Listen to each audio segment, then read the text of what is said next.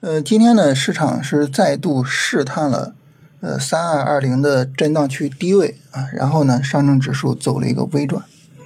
呃，从负一拉到正一啊，整体上拉了百分之二，而且呢，这个拉的过程非常的急剧啊，就是下午呢，呃，一个来小时啊，这这个百分之二就给拉出来了，那整体上是一个呃非常急剧的一个微转的走势，在上证指数的低位啊，它是没有五分钟底部结构的。啊，就整体微还是微的很厉害的哈。那么在市场走微的这种情况下呢，有可能啊，市场呢试探出阶段性低点了啊。当然这个地方最好还是有一个三十分钟的二次探底来确认一下啊。如果直接拉，真的是有点呃不太能想象啊。最好呢有一个二次探底再去做一个确认啊。那么。如果说市场二次探底不破今天低点的话，那么构造一个三十分钟底部结构，这个时候呢，可能后续去做拉升的话呢，呃，整体上底部会更为扎实一些。那么别管怎么说啊，就是今天呢是一个就是探出低点的走势，而且这个低点呢守住了三二二零啊，整体呢市场的这个上涨态势啊，呃，并没有被很大的破坏。那这种情况下呢，后面我们就应该积极的去观察市场，然后积极的去参与市场了，是吧？那这个时候呢，我们就去看说市场呢在哪些板块上啊是值得我们去跟踪的啊，哪些板块是有可能成为绝对主线的啊？这个呢是我们要重点要去看的。然后呢，我们就发现呢，主要呢是两个部分啊，第一个部分呢是老主线的回归。这里面呢，主要是金融和船舶啊这两个老主线的回归。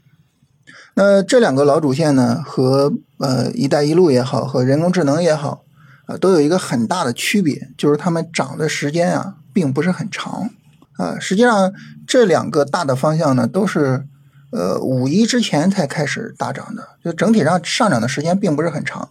所以呢，他们后续的想象空间还是有的。啊，像“一带一路”和人工智能呢，可能整体上，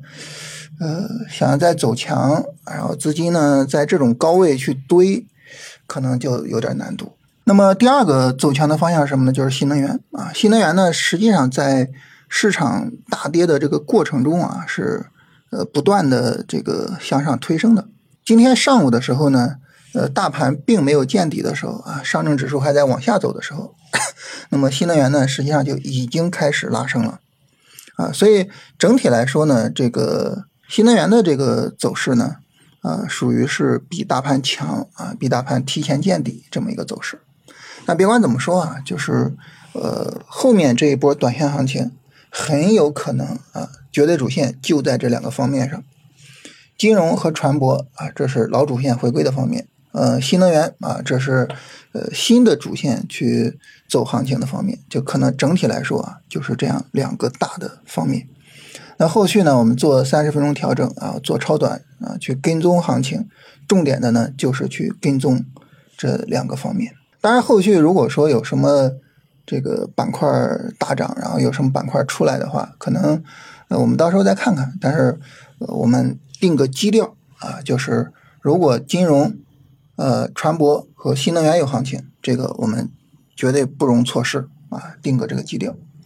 另外还有一个板块呢，就是可以说一下，就我们之前说，呃，房地产和煤炭啊，房地产呢今天上午跌的也有点厉害啊，三十分钟直接破位了。所以尽管下午跟着大盘收回来了，但是房地产的跟踪价值就比较低了。但是呢，煤炭还是没问题的啊。如果说市场二次探底，就大盘在二次探底的时候。那么我们发现煤炭比较抗跌啊，能够扛得住大盘的下跌。那这个时候呢，煤炭啊也是很需要我们去关注的啊。所以整体上来说，就是我们额外关注一些板块，然后看看他们后续的表现。呃，我想想啊，还有一个电力也可以跟踪看一下。电力的话呢，呃，今天大盘上涨，但是它前面呢因为涨得比较多，然后积累了比较多的获利盘，所以呢。电力呢，今天跌的比较厉害啊，看看它后续修复的情况，呃，这个可以看一下，就其他的基本上就没有了啊，所以后面的一个短线呢，就可以重点的去跟这些方向啊，把这些方向跟好，然后这个短线呢，我们看看就是整体这个行情的发展。